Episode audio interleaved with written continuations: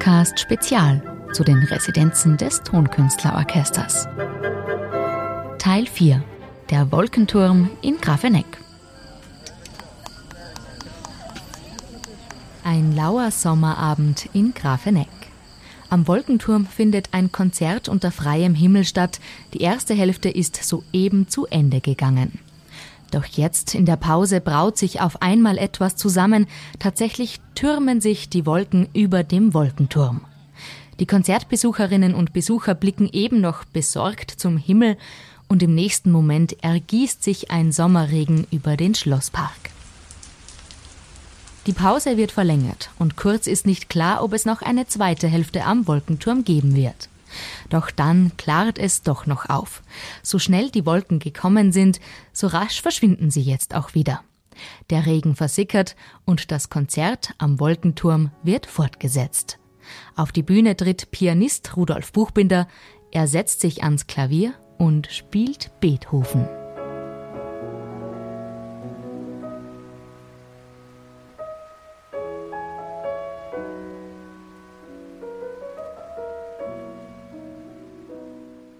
Es war so eine Elektrizität in der Luft.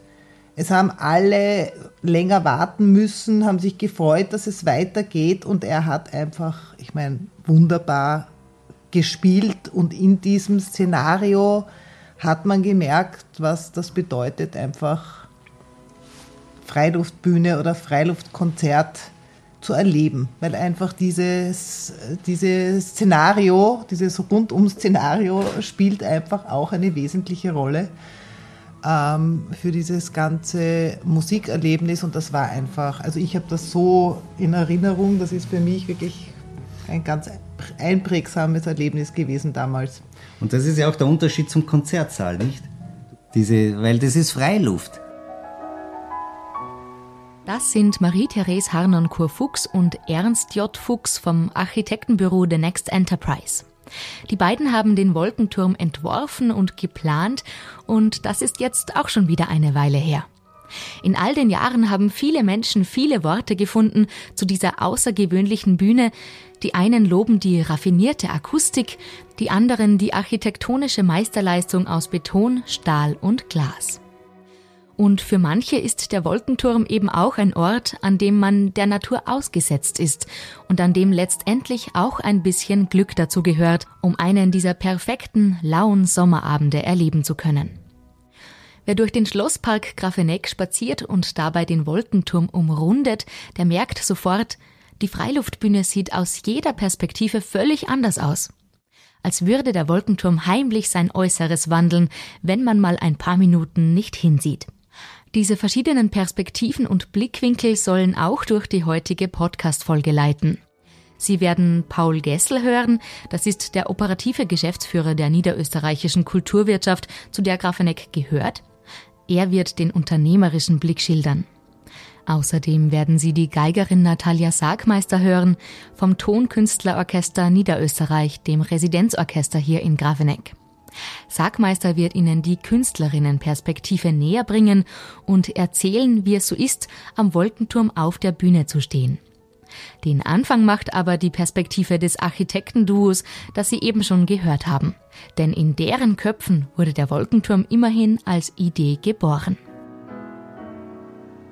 Unser Leitgedanke war immer der, es sollte eigentlich nicht so ausschauen wie eine Bühne. Es sollte nicht so ausschauen wie, wie ein Stadion. Und aus unserem Gefühl raus haben wir uns gedacht, äh, ja, mit diesen Schneise, Böschung, Erhöhung, nicht höher wie Baumhöhe, etwas Turmartiges, also wie man dieser Gestalt gearbeitet. Und mit diesen Elementen, landschaftstypologischen Elementen, haben wir einfach versucht, dort äh, einen Raum zu schaffen, der erstens einmal 365 Tage im Jahr erlebbar ist und in der Zeit im Sommer zur Bühne wird. So sind wir gestartet und das war unsere Vision. Eine Vision, die am Ende auch die Jury des dafür ausgeschriebenen Wettbewerbs überzeugte. Doch mit einem Baukörper allein war die Sache nicht getan. Der Wolkenturm würde ja nicht im Nichts entstehen, sondern eingebettet in eine natürliche Senke inmitten eines über die Jahrhunderte gewachsenen Landschaftsparks. Gleich gegenüber dem märchenhaften Schloss Grafeneck. Es ging ja wirklich darum, ein Ensemble zu erweitern. Und es ging uns ja auch nicht darum, dass das jetzt dieses größte Teil dort ist. Deswegen dieser Versuch, also wenn man von außen kommt, sieht man nach wie vor, dass die, der Bühnenturm wirklich nicht jetzt die ganzen Bäume im Park überragt, sondern dass sich das in dem befindet, aber es schaut halt so aus, wie es ausschaut. Also das sind schon so bewusste Schritte, wo man nicht sagt, so, alles andere uninteressant, hier sind wir, sondern es war der Gedanke des Ensembles, dass wir gemeinsam erzeugen ganz was Besonderes und jeder Teil spielt dabei eine Rolle. Weil für den Betrachter ist das ja gar nicht so klar, nicht? Weil zum Beispiel diese Sanitäranlage ist ja auch eine Größe von einem Einfamilienhaus, ja? Verschwindet unter einem Hügel, ja? Oder die ganzen Nebenräumlichkeiten, der Einspielraum, nicht? Hinter der Bühne mit den Künstlergarderoben, das sind ja noch einmal, weiß ich nicht, 350 Quadratmeter, die sich da, die verschwinden quasi nicht, weil, weil äh, wir die in das Erdreich reingeschoben haben und ein begrüntes Dach drüber gelegt haben und auf dem man dann wieder spazieren gehen kann und wieder andere Perspektive für Blick in den Park hat. Und, und, und das, ist, das, das, ist, das macht sicher besonders und das spürt man einfach, ja. Um den Park perfekt einbeziehen zu können, haben Marie-Therese Harnoncourt-Fuchs und Ernst J. Fuchs nicht nur mit den Tragwerksplanern des Büros Bergmeister zusammengearbeitet, sondern vor allem auch von Anfang an sehr eng mit dem Landschaftsplanungsbüro Land in Sicht. Wir haben auch uns sehr mit den Bäumen beschäftigt. Also wir haben uns teilweise dann wirklich Bäume auch vermessen lassen und Gruppen auch vermessen lassen. Das war und die Topografie im näheren Umfeld. Das war für uns wirklich sehr wichtig, da ganz präzise Daten zu bekommen. Also wir waren schon natürlich oft dort, aber wir haben das dann auch äh, digital und auch mit Modell und haben das dann auch entsprechend auch ins Büro geholt um an den Dingen auch weiterzuarbeiten? Ich meine, wir hatten ja das super Erlebnis, da sind wir einmal rausgefahren am Wochenende. Das war noch be bevor der Wettbewerb äh, abgegeben wurde. Das war im März, glaube ich. Das war das erste. Da war so Schnee draußen, ja, und dann haben wir einfach äh, beobachtet am Hügel, ja, dass da gerodelt wird, ja. Und das hat uns so wahnsinnig fasziniert, ja. Und genau von dem haben wir geträumt. So eine Vision hatten wir, dass eben Architektur in einem bestimmten Moment zur Bühne wird, aber ansonsten Park bleibt, ja. Und daran hat sich auch durch den Wolkenturm nichts geändert, ganz im Gegenteil.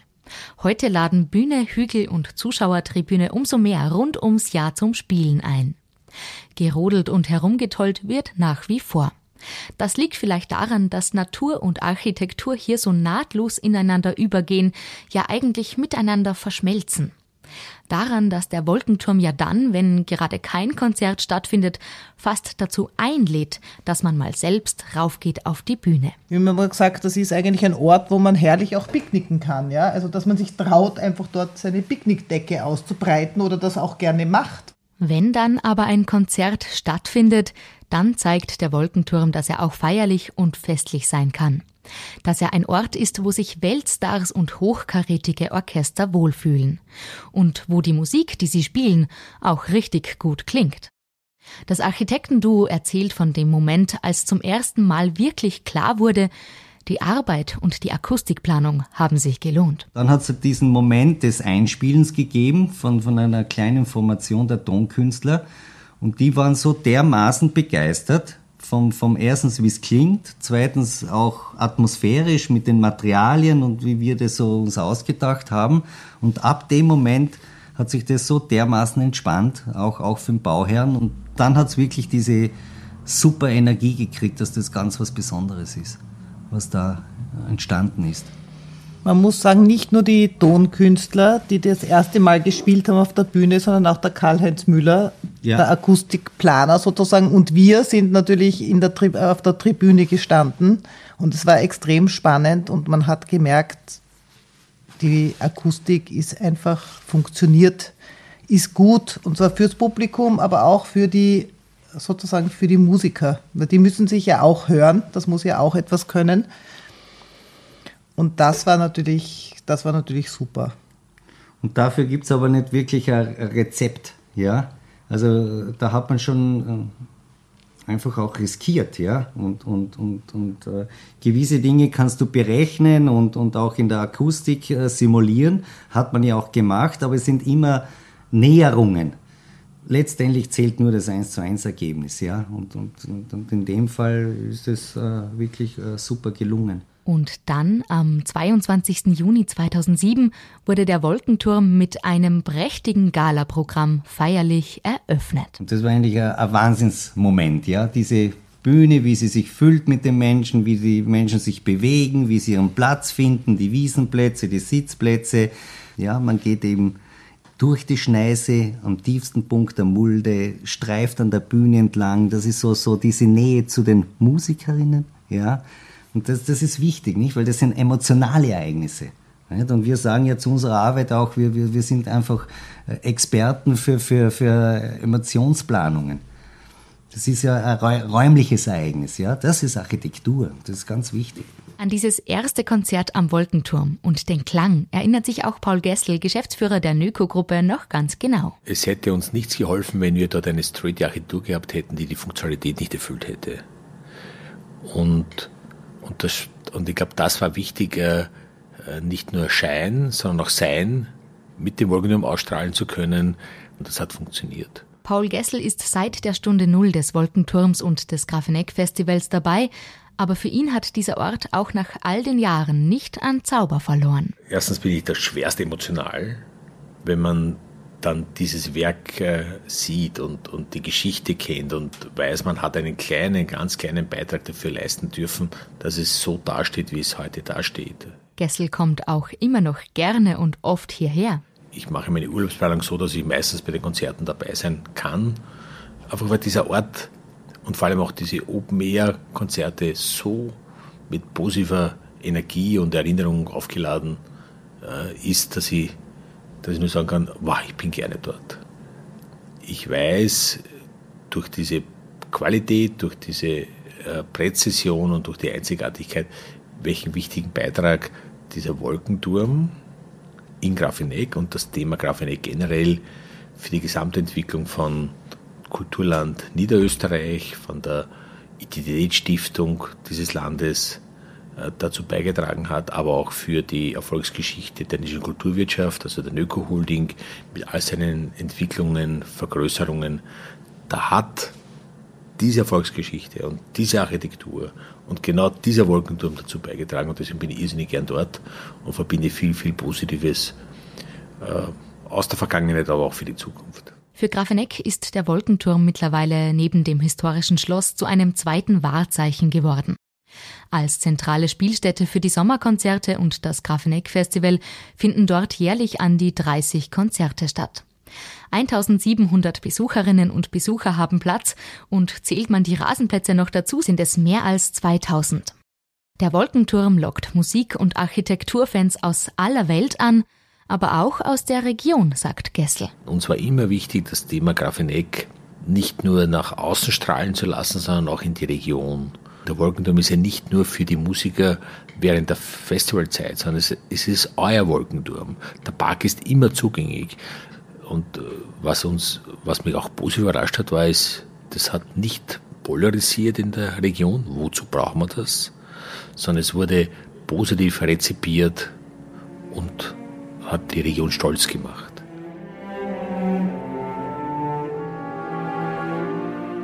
Wir wechseln jetzt noch ein letztes Mal in dieser Podcast-Folge die Perspektive. Zu guter Letzt ist es immerhin auch interessant zu erfahren, wie es denn so ist, wenn man dort oben auf der Bühne steht. Eine Frage, die uns Natalia Sagmeister beantworten kann, Stimmführerin zweite Violine im Tonkünstlerorchester Niederösterreich. Zum Wolkenturm hat sie eine ganz besondere Verbindung. Ja, lustigerweise habe ich meinen ersten Dienst im Wolkenturm gehabt, beziehungsweise nicht den ersten Dienst, aber das erste Konzert mit den Tonkünstlern war tatsächlich im Wolkenturm. Deswegen habe ich eigentlich eine recht ähm, ja, interessante Beziehung mit dem Wolkenturm, weil wir haben da das Lied von der Erde gespielt. Das war im September, Anfang September. Und es war schon recht kalt, ähm, aber eine wunderschöne Stimmung, weil wir haben ja das Privileg, dass wir das Schloss sehen von unserem Platz. Das haben ja nicht viele. Und dann war da auch noch der Mond und es war einfach eine unfassbar schöne Stimmung und äh, das Stück eben das Lied von der Erde von Mahler, das wird mir ja eigentlich immer in Erinnerung bleiben.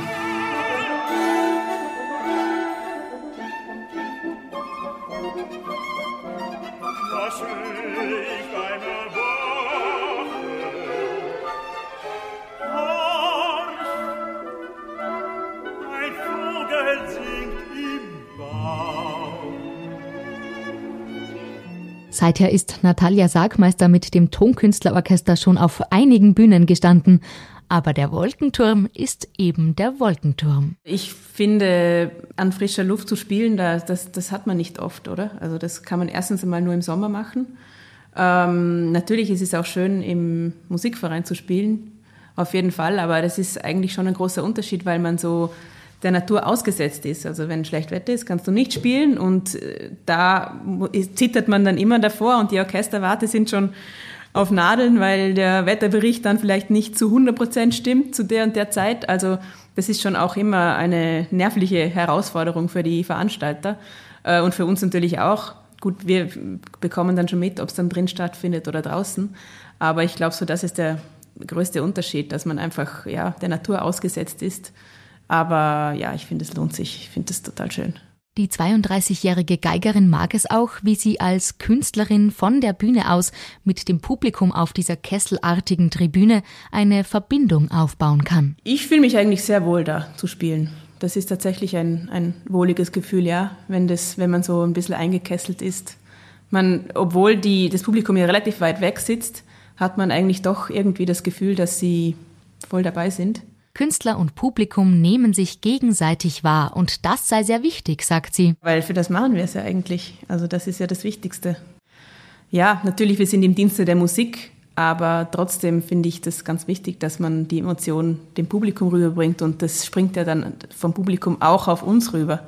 Also wir merken das auch dann, wenn, wenn das Publikum voll da ist und wenn es dann tatsächlich dann so knistert im Wolkenturm und dann hört man manchmal noch Vögel oder andere Tiere und so. Also das ist schon was ganz Besonderes. Da haben wir schon ja, ein großes Glück, dass wir da spielen können.